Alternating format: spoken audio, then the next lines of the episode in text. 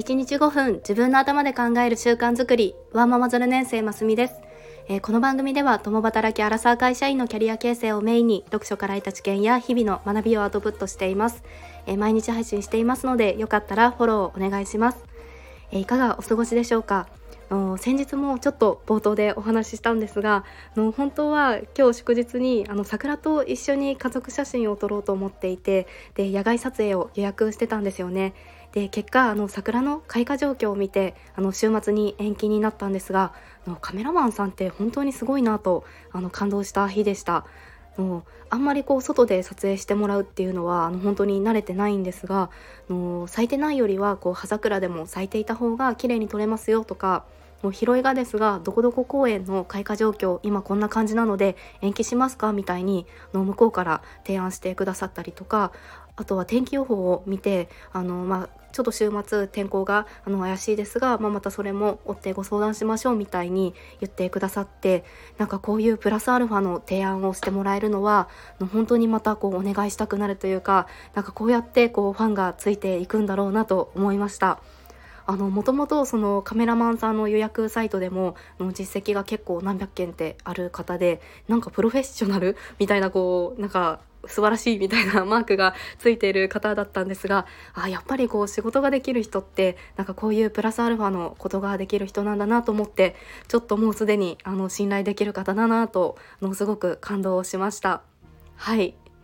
で、えー、今日はですね、えー、本題は、えー、以前の放送でやりたいこと100リストというものについてお話をしたんですがちょっとその後のお話というのをしたいなと思います。で私は8年前ぐらいあの大学生の時に1回このやりたいことリストを100個書いたっていうのがあったんですが当時は結構労力をかけた記憶があります。でそれで改めて最近あのワーママハルさんの40歳の壁本って言われる本を読んででよくそのやりたいことを100個書くといいみたいに言われる理由がの腑に落ちたっていうのと、まあ、その当時8年前に書いていたものをあの見返してみたらなんと意外にも今この音声配信での発信にに通ずるようなことも書いていてで自分ではそれが想定外だったんですけど書くことで本当に叶うこともあるんだなっていうことを実感しました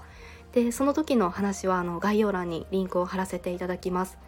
でそれで今日はその後のお話ということでこのやりたいことリストを100個アップデートするためにあのまた書いてみますみたいにその時お話ししたんですがのようやく書き上げましたという報告です。でもしあのその時の放送を聞いていただいていてあの自分も書きましたよみたいな方もいたらあの嬉しいなと思います。ぜひ教えてください。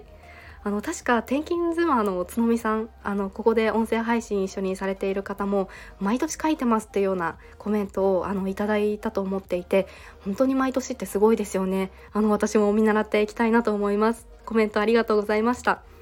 でそれでこの100リスト書くポイントは何でもいいから書くで一気に書かないで似た内容を書いても OK っていうことだったんですがあのまさに34瞬間くらいかけてちょっとずつ書きました。で息子のお昼寝のたびに少しずつ書いていたんですが、まあ、だいぶ かかっていますね。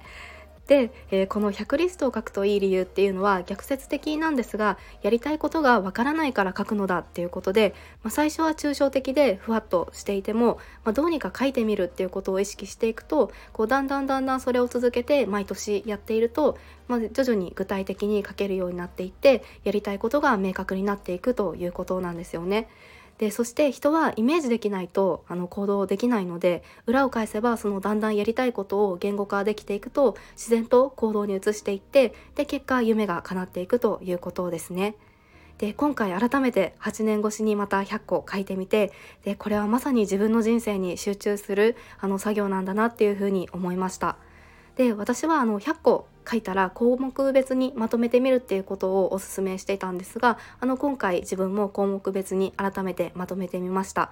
でそうすると、えー、思考が18個で家族やパートナーシップが18個で仕事やキャリアも18個で人間関係が6個で旅行が15個で美容が9個で一生もので欲しいものっていうのが7個。で趣味や学びが10個っていうような項目別に分かれました。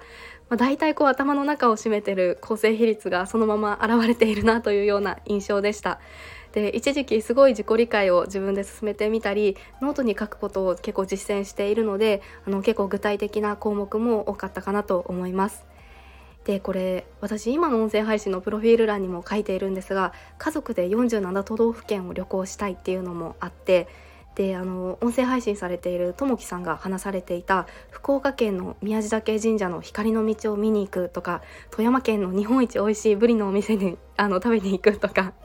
の熊本県のおこしき海岸の黄金の砂紋を見るとかっていうのも書いていました。まあ、あともともと海外旅行も好きなので、まあ、子供の手が離れたら夫婦でここに行きたいとかも書いてますね。でこのワンママハルさんもあの本の方で最初はこう海が見たいみたいなざっくり書いていたものもこの100リストって毎年書いていくうちに何月にどこどこのどこどこビーチに行くみたいにあのかなり具体的になっていきますよっていうふうに本に書かれていて、やっぱり書き出してこの意識していくことってすごく大事だなと思いました。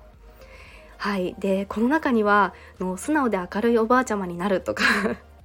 あの私の住んでるところ道歩いてたらなんかそのスカート素敵ねみたいにさらっと言ってくれるようなマダムも多いんですがなんかそういう方憧れますねでなのでなんかそんないつ叶うんだっていうようなことも書いているので、まあ、全部がすぐ来年に叶うみたいなことでもないんですが、まあ、実際あの以前もお話しした通り8年越しでも叶ったっていうようなことは経験しているのでなんかいつか将来的にあの夢が叶うといいなと思っています。はいでそしてしれっとリアルなこう将来の夢をお話しすると私は今あの会社員なんですがの教育学部卒でもあってでもともと知らないことを知るとか学ぶことが好きででいつかその学びを還元したいなと思っています。なので会社員兼大学講師みたいな形でこの今やっているビジネスとの学びを伝えていけるような人にもなりたいなとも思っています。でそのためにこの自分の頭を使って考えるこの音声配信の思考のストックっていうのも続けていきたいなと思っています。あの本当にいつも聞いてくださってありがとうございます。はい、えー、つらつら話しましたが今日はやりたいことリストを100個書いてみました。あの具体的にはこんなあのことも書きましたというようなご報告をさせていただきました。のもしあなたもこういったあのリストを書いていますよとかあの1個でもやりたいことはこれっていうものがあれば是非教えてください。あの一緒に励まし合いながらあの夢を叶えていきたいなと思います。えー、それでは今日の話に何か気づきがあったと思っていただけたらいいねボタンやフォローしていただけると嬉しいです、えー、お聴きくださり本当にありがとうございました。それではまた明日の放送でお会いしましょう。